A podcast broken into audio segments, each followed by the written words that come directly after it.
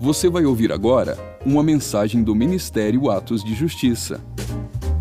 Para mais conteúdos como esse, siga o nosso perfil aqui na plataforma ou acesse o canal Atos de Justiça no YouTube. Aproveite e siga-nos também em nossas redes sociais. Que Deus te abençoe poderosamente. E lembre-se, viva todos os dias da sua vida por causa daquele dia. 103.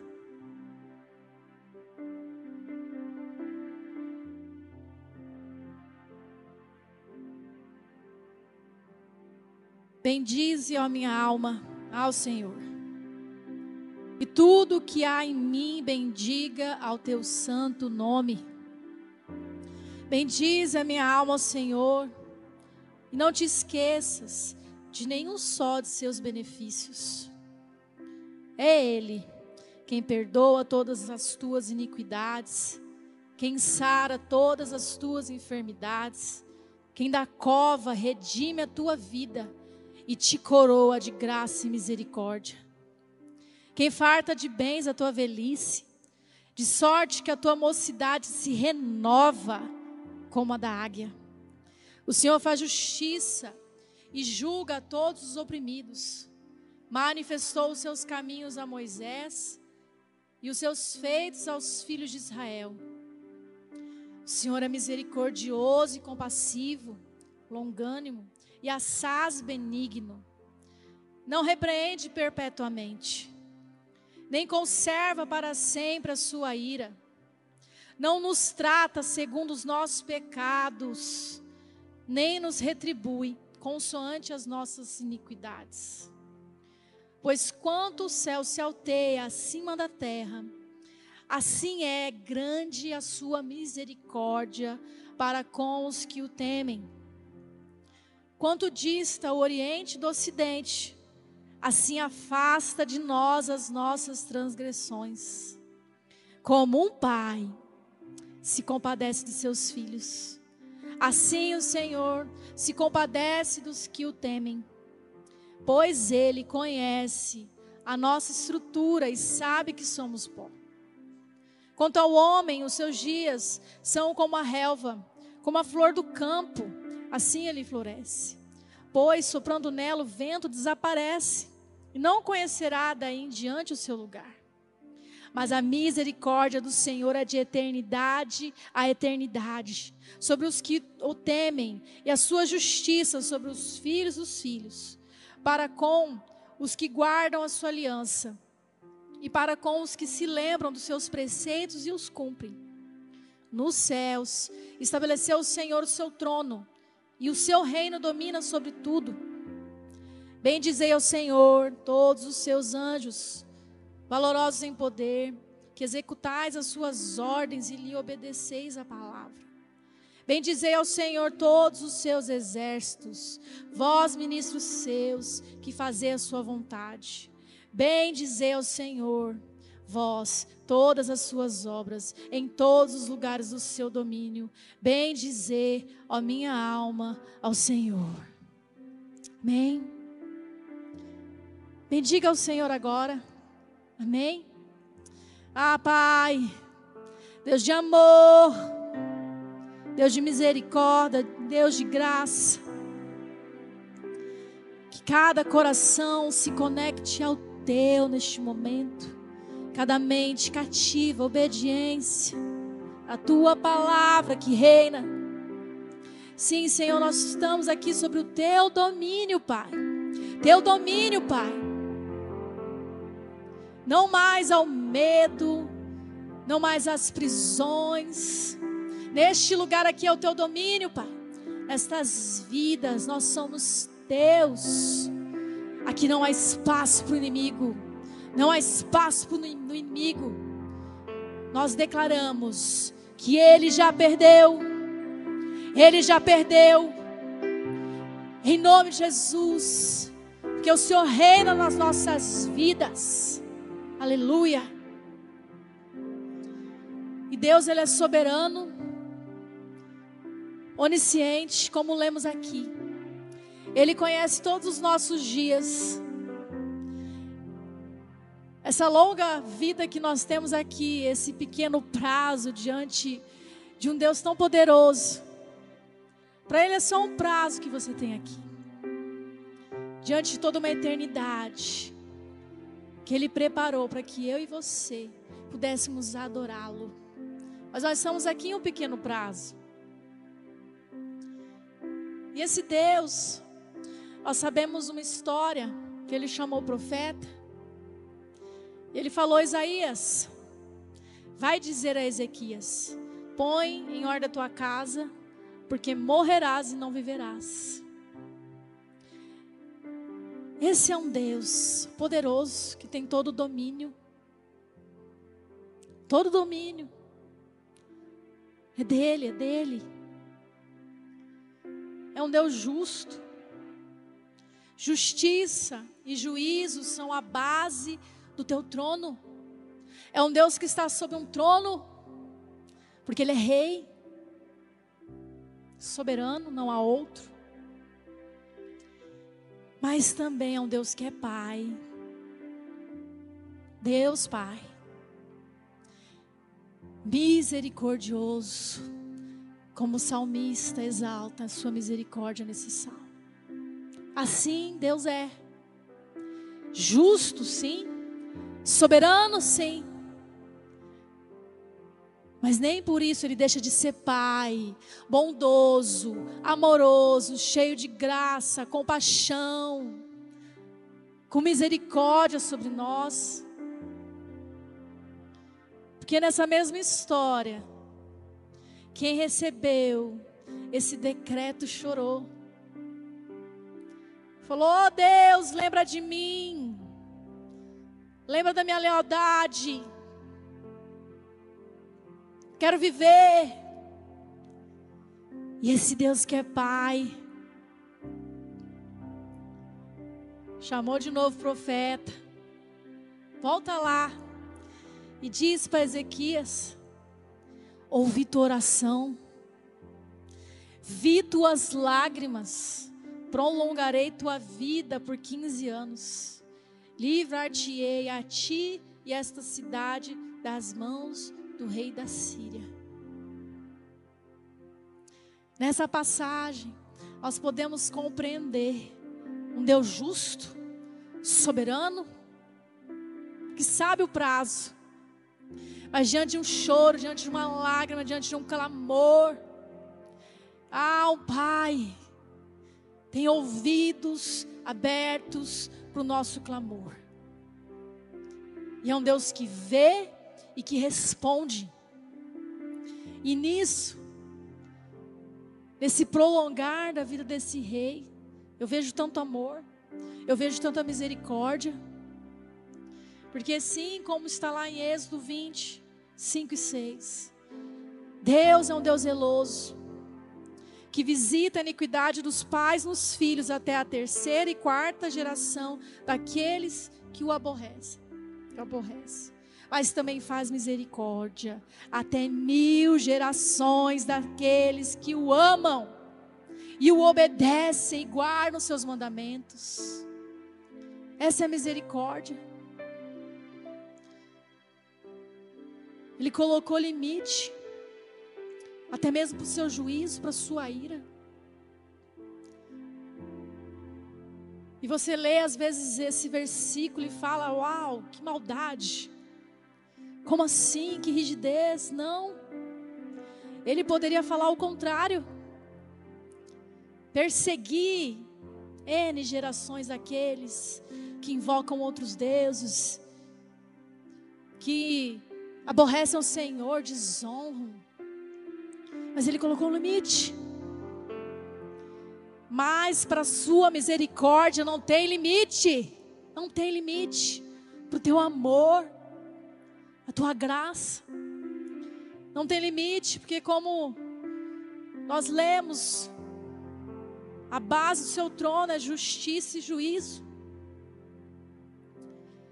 Mas misericórdia e verdade vão adiante do seu rosto como está lá em Salmos 89, 14. Então, seu trono tem uma base. Mas o seu trono está inundado de verdade e misericórdia. Verdade e misericórdia. E nós sabemos que esse trono, ah, ele derrama. Desse trono emana. Desse trono flui rios. E nesse ambiente eu quero que você entre nesse fluir de Deus nesse fluir de Deus, entendendo que esse rio, ele é cheio de amor. Esse rio que emana do trono é cheio de graça, é cheio de misericórdia. Esse é o fluir de Deus para nossas vidas. Receber, entrar nesse rio, sermos encharcados, inundados até como fala a compositora daquela música, afogando um oceano de graça. Ah, nós temos que entrar nesse rio. Entrar nesse rio. Porque, como fala em Romanos 5,8, Deus prova o seu próprio amor para conosco, pelo fato de ter Cristo morrido por nós, sendo nós ainda pecadores. Vocês entendem isso? Deus chamou, Deus chamou e entregou o seu filho. Quando você ainda era pecador, quando você ainda não o conhecia, quando você ainda o rejeitava, já estava feito. Ele decidiu ele entregou o seu filho. E a Bíblia fala de capa a capa que isso foi por amor, por graça, por misericórdia. E o caráter de Deus não tem que ser surpresa para nós. Não tem que ser surpresa o caráter de Deus. Na nossa vida, nós temos que aplicar os nossos dias em conhecê-lo em conhecê-lo. Porque para muitas pessoas esse caráter de bondade de Deus é surpresa. Não imaginam, não entendem, não desfrutam. Esse caráter de misericórdia, de amor não é compreendido muitas vezes. E pessoas são presas, infelizmente, num cativeiro de culpa um cativeiro de culpa. Sabe, nosso Pai, ao nos fazer, Ele colocou dentro de nós uma consciência. É intrínseco. Sobre como nós somos feitos, e o salmista fala sobre isso, ele sabe que nós somos limitados, ele sabe a nossa estrutura, ele sabe a nossa composição. Então, mesmo o ímpio, quando estuda, psicologia, psicanálise, não conhece a palavra, mas ele fala: dentro de cada homem existe uma consciência do certo e do errado. Isso está dentro de nós. Isso está na criança. Que às vezes vai começar a discernir que o que ela está fazendo é errado. E toda vez que a gente escolhe, porque Deus também colocou sobre nós uma escolha, nós não somos formatados. Nós temos o direito a escolhas. Mas essa consciência, ela pita, ela alerta quando escolhemos errado. E nós sentimos, temos esse alerta. Eu não quero explorar a culpa como um sentimento, mas a culpa como um alerta de Deus que Ele colocou dentro de cada ser humano para apitar, para alertar: ei, você fez uma escolha errada. Então a culpa por si só não é um problema, porque ela é um alerta. Mas o que eu quero que cada um daqui saia discernindo é para onde a culpa está te levando. Porque esse alerta que o Senhor colocou dentro de cada um de nós é para que a gente possa tomar o caminho do arrependimento a culpa, discernir eu tomei a decisão errada, eu fiz algo errado, ou não fiz algo que eu deveria ter feito. Vem para nos trazer uma mudança. Então, a partir dali, a partir desse entendimento, você muda, você muda de rota, você se arrepende. Mas o problema, gente, é quando esse alerta apita, eu errei, eu errei. E ele não te leva para o lugar do arrependimento. Muitas vezes, se como a gente viu em Adão, o alerta vai apitar, eu errei. Mas eu vou me ocultar dentro daquilo que eu fiz de errado. E Adão se escondeu. Não pegou uma rota de arrependimento, ele se escondeu na presença de Deus. Tentou se justificar. Pegou sua justiça própria. Atribuiu a culpa a outrem. Vocês entendem que é diferente a posição de Adão? Mas existe um outro caminho, que eu vou chamar de porão, porque a culpa quando você, ao invés de entender que ela é um alerta que te leva a um lugar de arrependimento, de mudança, você afunda e entra num porão, num cativeiro de culpa, se opondo o fluir de Deus, que como nós lemos, o fluir de Deus é que cada um de nós entremos nesse rio de amor, esse rio de graça, esse rio de compaixão, de misericórdia dele. E possamos viver a sua vontade. Deixar esse fluir que vem do alto, que vem do alto toda vez que você lê receita de misericórdia. Você entende que as pessoas elas são tomadas a olhar para cima e sabem, reconhece o salmista, o autor de provérbios, a misericórdia é alta, você alcança a misericórdia, ela vem de alto, ela vem de Deus. A graça, ah, é tão sublime, é tão alta. É dom de Deus, favor imerecido. Vem do alto, vem do alto. E é isso que nós devemos buscar. Diante desse alerta eu errei, eu falhei, eu omiti, eu pequei. Mas quando você escolhe entrar profundo na culpa, você está se opondo ao fluir de Deus na sua vida. E quanto maior a culpa, que pessoas são presas, mas fica evidente quanto afastada essa pessoa está do trono da graça do trono da graça.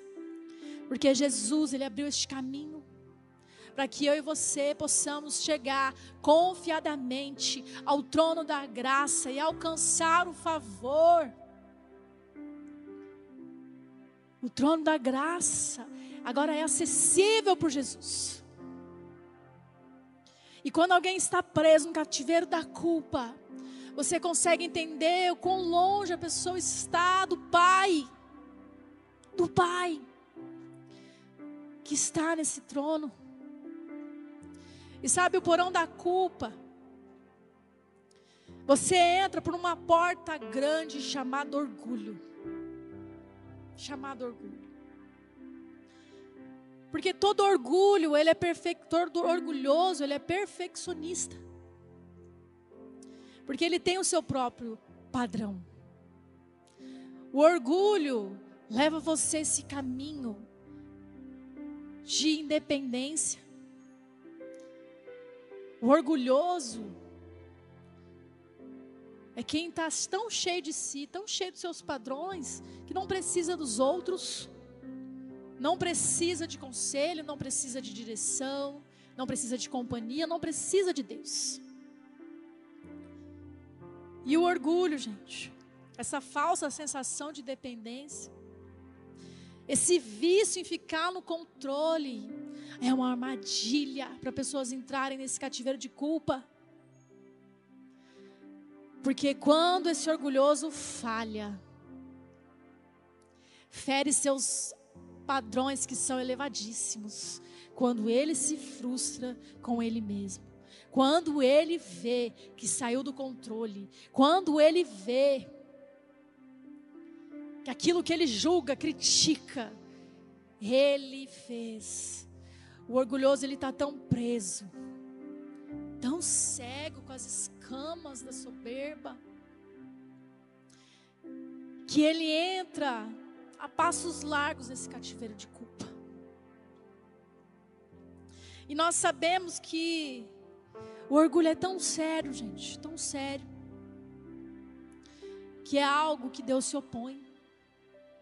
Deus se opõe aos orgulhosos, aos soberbos, porque Sua graça está com os humildes.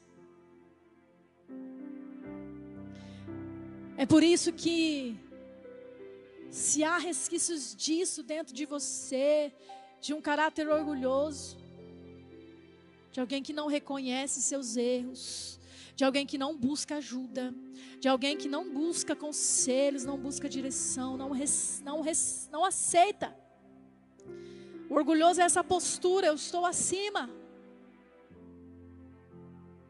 E se a graça é algo que vem de cima, ela vem para quem se abaixa, quem se prostra, quem abaixa a cabeça. Essa misericórdia. Então, todo orgulhoso. E eu falo assim que é algo que nós temos que refletir se há esse orgulho dentro de nós, essa arrogância. Porque hoje você pode estar bem, cumprindo, obedecendo os seus padrões que são altos. Mas Satanás quer que você pise na bola, que você pise feio, porque nada está no nosso controle. Nada está no nosso controle, tudo está sob o domínio de Deus, Ele é soberano sobre tudo. E essa pessoa ela vai se afastando de Deus, vai se afastando de Deus, porque Deus se opõe, resiste, resiste ao orgulhoso, ao soberbo, e diante da queda, diante do pecado consumado, diante da falha. Esse orgulhoso, ele está inclinado a esse cativeiro da culpa, porque ele já está bem longe do trono da graça, bem longe de Deus. E é por isso, gente, que esse cativeiro da culpa é tão perigoso. Mas nós temos que entender que existe uma porta larga e na porta, se você não quer entrar em um lugar, gente, não passe perto da porta, ainda mais se ela for grande. Então, se você discerne resquícios de orgulho, se você tem a coragem de chegar para as pessoas íntimas sua, para pastores que acompanham você e falar: Eu sou orgulhoso, você consegue ver? Fique preparado para a resposta. Tem algum orgulho em mim? Fala para sua esposa, pergunta para sua esposa, para seus filhos. Tem algum resquício, algum traço, alguma situação para casa? Porque é algo que nós temos que buscar nos arrepender, buscar esse caminho de volta, esse caminho da humildade. Esse caminho da humildade. Porque hoje você pode estar fazendo tudo certo, mas o seu orgulho é uma isca. Seu orgulho é um chamariz, é algo que está lá, ó. E Satanás está ali lançando flecha, lançando flecha, lançando flecha. Laço, laço. Porque ele sabe que quando ele pega um orgulhoso, ele consegue prender bem certinho dentro desse cativeiro de culpa. E muitas pessoas também são atraídas para esse cativeiro, tragadas, não atraídas, mas tragadas pela falta de amor a si mesmo. Pela falta de amor a si mesmo. E isso é uma construção. Talvez são recados ali passados desde o ventre, você não tem importância. Aquele, aquela criança na gestação que não teve o mínimo de cuidado, de atenção, de carinho, de palavra de afirmação, pelo contrário, só rejeição, rejeição, rejeição. Você não devia estar aí, você não é bem quisto, você não é, não é desejado, você é um estorvo na minha vida. Talvez a mensagem está desde o ventre. na infância. Você é um peso, você é uma preocupação, você só me traz rancor, você é feio, você é feia. Você não vale amor, você não vale atenção, você não vale investimento nenhum. E essas mensagens vão, vão indo, vão indo, vão indo, vão indo. Até que constrói dentro de alguém essa falta de amor, porque ele acredita naquela mensagem lançada para ele o tempo inteiro. Uma mensagem lançada há anos, uma construção, ao ponto de alguém desistir de si mesmo. Se olhar no espelho e desprezar o que vê. Olhar para a sua vida, recordar a sua vida, seu histórico e falar: isso é um fracasso. Essas pessoas que se autoavaliam e se autocondenam, na verdade elas estão crendo naquela mensagem lançada, lançada, aquele coro do inferno, aquele coro de demônios, e ela vai endossando aquele, aquela seta, aquela mentira, e vai falando e vai mencionando, vai endossando aquele coro vai acreditando, vai vivendo aquilo. E quem se autocondena se, vai se avaliando, vai se avaliando. Eu errei, eu errei, eu sou errado mesmo. Eu errei, não tem jeito para mim. Eu errei, não tem conserto. Eu sou burro, eu sou burra. Eu sou falho mesmo, eu faço tudo errado. Eu faço tudo errado, eu faço tudo errado. Gente, isso aqui é a raiz de muitos quadros depressivos. É a raiz de muitos quadros de suicídio. Essa culpa de alguém que não se ama, porque foi a mensagem que recebeu a vida inteira. E entra nesse cativeiro de culpa que é tão perigoso, que te leva para esse lugar de morte, para esse lugar de morte endossando a voz do inferno, querendo estragar. E o cativeiro da culpa ainda pode ser construído em decorrência de abusos. Abusos físicos, psicológicos, sexuais.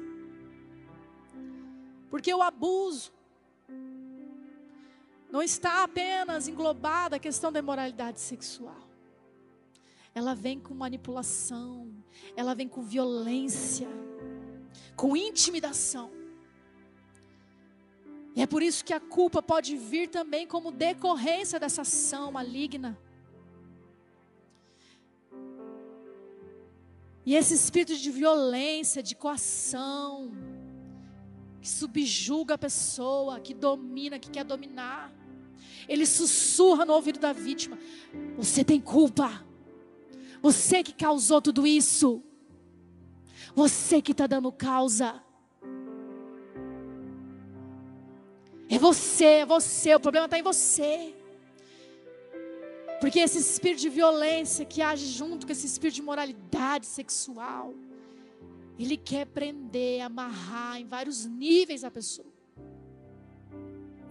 E é por isso que em situações de abuso, e eu não falo apenas do abuso sexual, porque muitas vezes a criança sendo surrada, surrada, você está apanhando por sua culpa. É isso que entra dentro de você. Essa culpa você está merecendo. Sabe o que você merece? Apanhar até sangrar. Sabe o que você merece? Aquela tortura psicológica. Ou então o que você não merece? Olha, você não merece nada. Não fala comigo. Não fala comigo. Você me deixou irada. Você me deixou bravo. E vai entrando, vai entrando. É minha culpa, é minha culpa. É minha culpa. E a pessoa vai se tornando presa. Ei, eu quero falar para você. Todo abuso é absurdo. Todo abuso é absurdo. Ai, só foi uma passada de mão, pastora. É absurdo. Não tolere o absurdo. Sai desse lugar de culpa. De falar, não, mas eu errei mesmo. Eu que fui naquele lugar. Eu que aceitei aquele convite. Eu que entrei naquele carro. Ah, eu quero falar para você. você não tem culpa de absurdos que fizeram com você. Muitos falam, narram violência, espancamento. Porque disciplina é algo, disciplina é algo, correção é diferente. Um pai que ama e corrige, disciplina. Outra coisa bem diferente se chama espancamento. A gente tem que saber dissociar as coisas. E muitos adultos falam, mas eu merecia, eu era terrível mesmo. Olha, eu apanhei muito, muito, muito. Ah, mas eu, eu respondia mesmo, eu. Porque lá durante a sua, era, era isso que o espírito de violência sussurrava para você. É sua culpa, é sua culpa, é sua culpa. Para que você não resistisse àquele abuso. Na verdade, esse espírito de violência, de intimidação, ele quer que o abuso se perpetue na tua vida, vire uma rotina e que você fique neutralizado. É isso que a culpa faz em você. Te neutraliza, você não reage, não reage.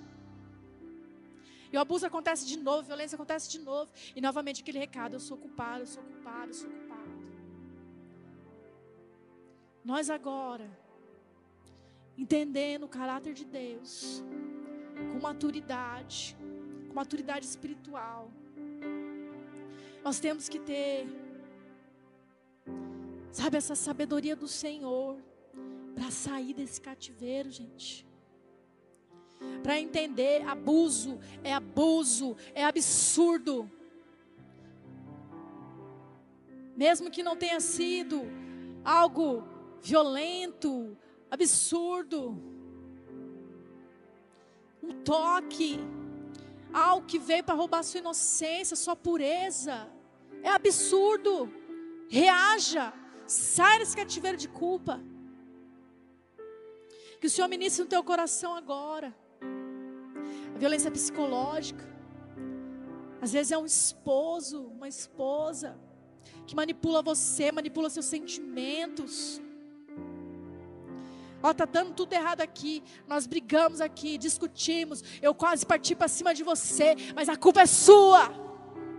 É porque você que me tira do plumo, é que você me tira a paciência. Você é assim, você é assado. E muitas pessoas vão entrar nesse cativeiro, vão entrar nesse cativeiro de culpa. Eu sou culpado, eu sou culpado. Minha vida está aqui despedaçada, a minha casa está despedaçada, e é tudo minha culpa, e você vai tomando esse lugar de culpa. Não tolere absurdos. Não tolere absurdos. A culpa quer tirar de você essa capacidade de reagir. Essa capacidade de reagir. De mudar. De se levantar.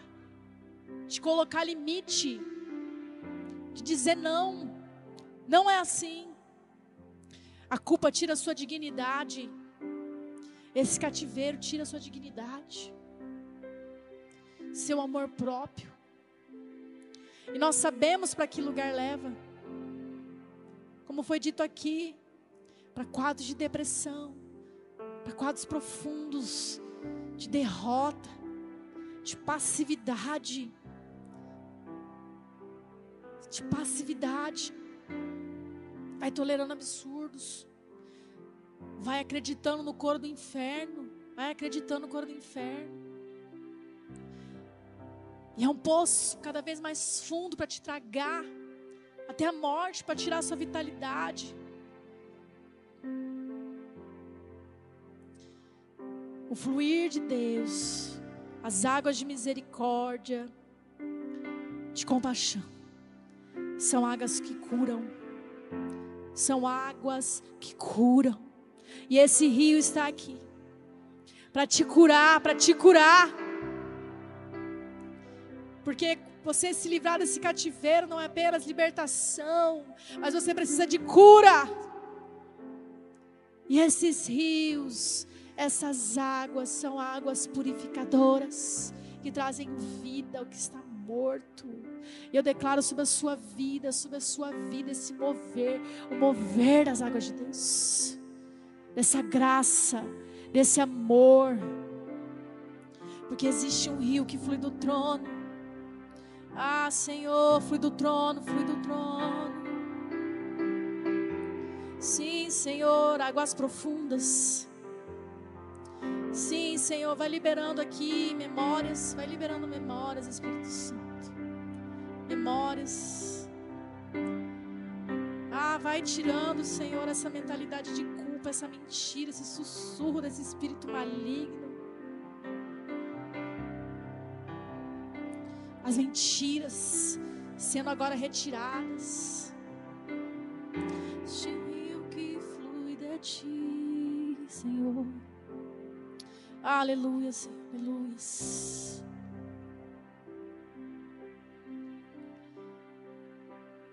E sabe, existe uma situação que o Senhor me levou muito. E talvez começou aí essa ministração. Que é sobre pais que se culpam pela situação atual dos seus filhos. Começou dali, o Senhor me movendo. Esse clamor da geração 21. Estou mergulhada nesse clamor, bem envolvida. O Senhor tem falado no meu coração, mensagens, palavras, e eu fico, Senhor. Tô dentro, tô dentro. E o Senhor me levou a essa dor. Porque a culpa, esse cativeiro de culpa, ele está amarrado também com a dor e a vergonha. Andam juntos. E sabe, tem muitos pais que eles experimentam a sensação do inferno. Sabe qual é a sensação do inferno? É de culpa 24 horas. É de culpa 24 horas. A gente não precisa nem ler, né, a divina, a divina revelação do inferno, né, pastor? para entender, para supor que quem estiver ali sob tortura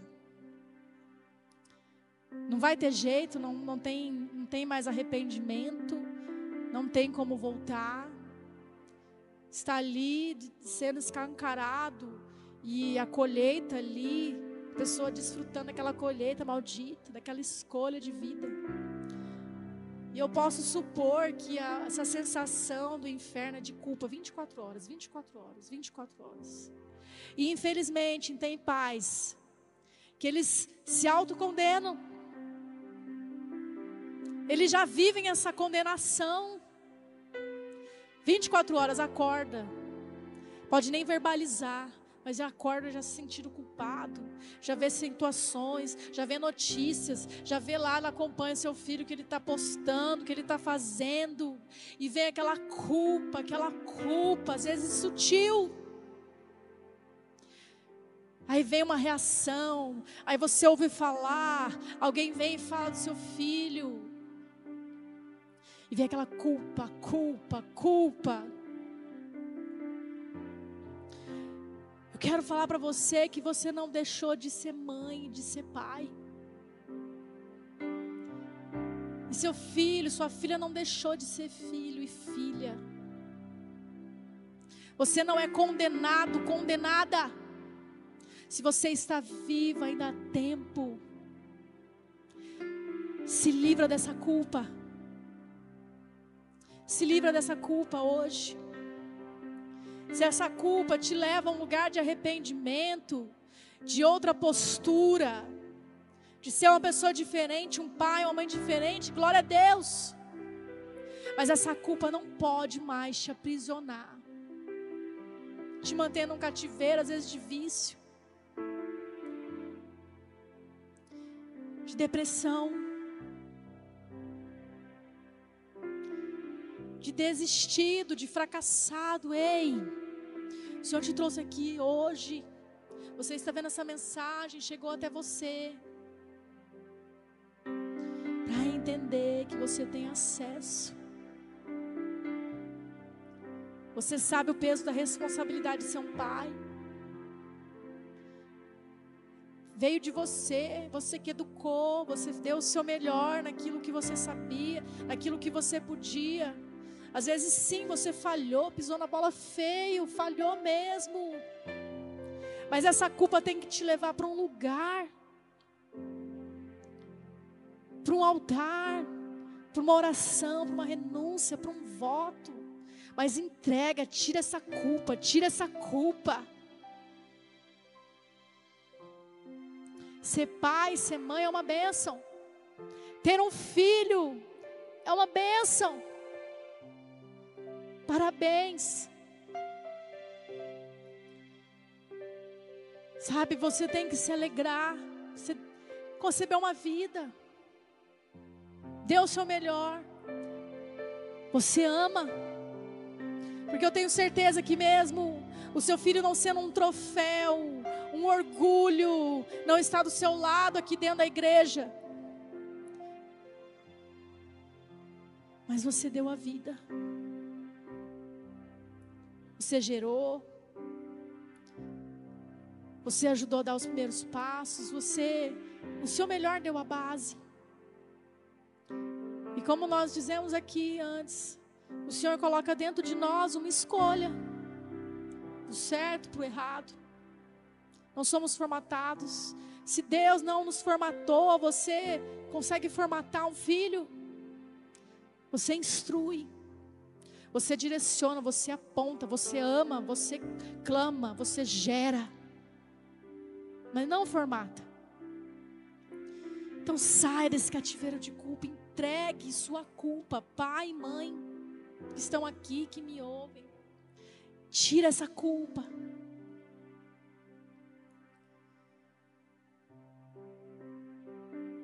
Vá aos pés da cruz. E a cruz é esse lugar de exposição. Exposição. A culpa quer te manter enclausurado nesse porão. Esse lugar sem luz, sem vida, preso, com grilhões de vergonha, de dor, de autocondenação, de flagelo.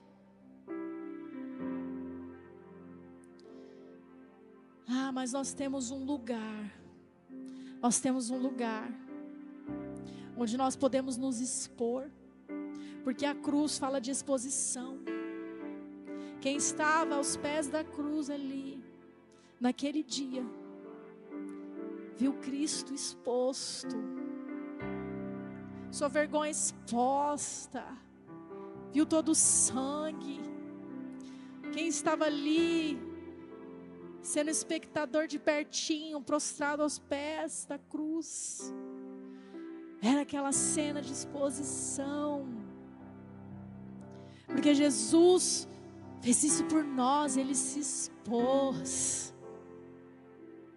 Então vá aos pés da cruz, expor o teu coração, expor a tua vida, abre esse porão. Sai desse porão, porque cativeiro é uma porta que você consegue abrir de dentro para fora, de dentro para fora.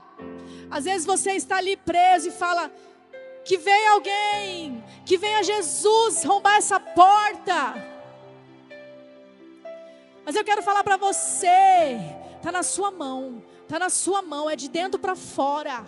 Para sair desse cativeiro, você se levanta. Você enxerga que tem uma luz ali na fresta daquela porta. Que tem um caminho ali, que tem um ar puro ali, que tem um caminho de vida.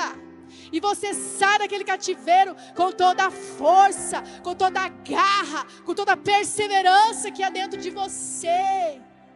Você só pode sair de um cativeiro quando você quer, quando você deseja. Porque já está consumado, já foi feito. Jesus já nos libertou.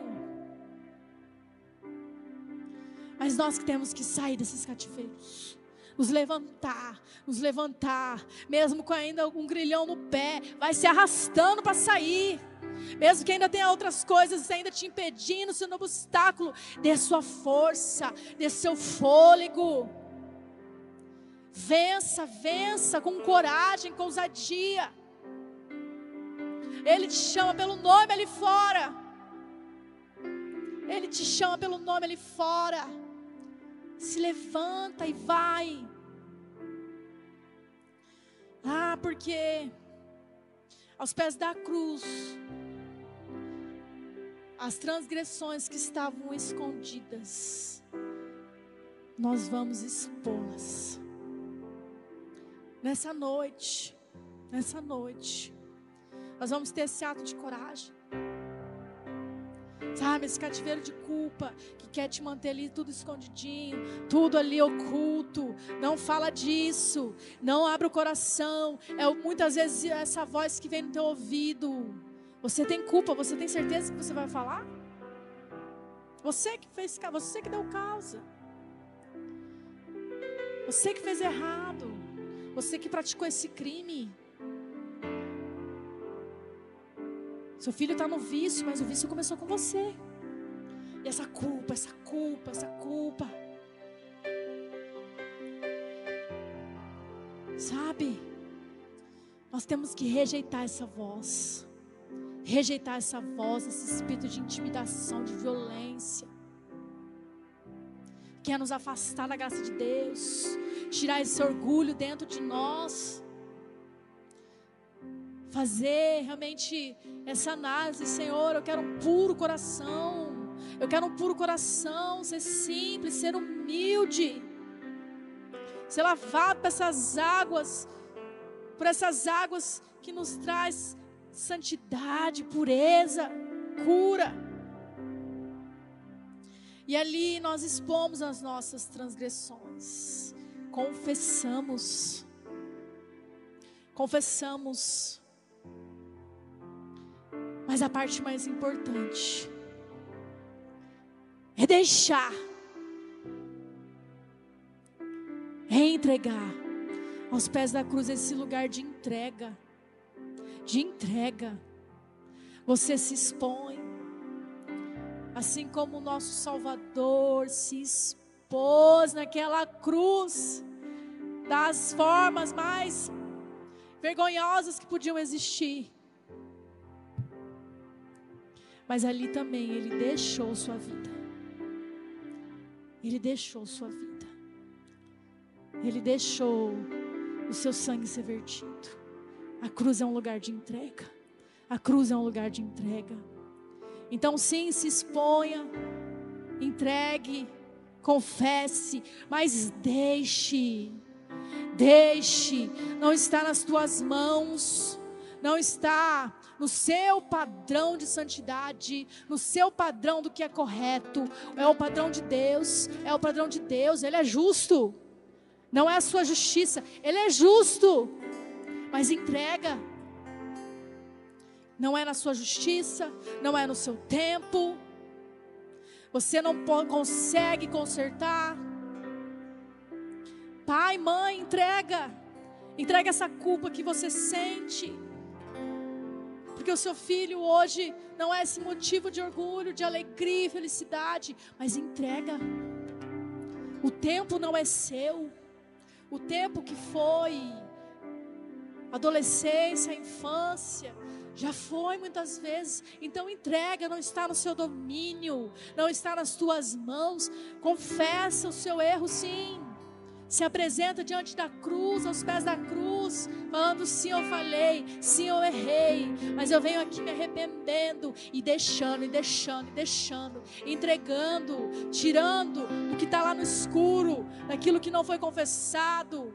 Eu entrego, eu confesso e deixo, porque eu quero alcançar misericórdia, porque eu quero alcançar, eu quero receber, eu quero receber. Porque a cruz despedaça os grilhões da culpa. Porque a cruz despedaça, despedaça. Ah, o poder, o poder de Jesus, o poder para salvar, o poder para livrar o pecador, o poder para livrar o pecador da condenação eterna, para você ter paz com Deus esse lugar aos pés da cruz. É onde você se livra da culpa. É onde você se livra da culpa. Recebe o perdão. Recebe o consolo. Recebe a cura. Então, nesse momento, nós vamos louvar. Quero convidar você a entrar nesse fluir. Entrar no fluir de Deus nessa noite. Uma decisão da sua vida. Não importa o que ficou lá atrás.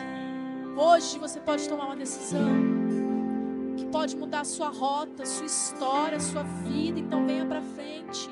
Venha para frente. Venha profeticamente se lançar aos pés da cruz confessar e deixar essa culpa, essa vergonha, essa dor, essa mentira de que essa desgraça que aconteceu com você foi sua culpa. Vem, vem, vem. O fluir de Deus nesse lugar é real. Sim.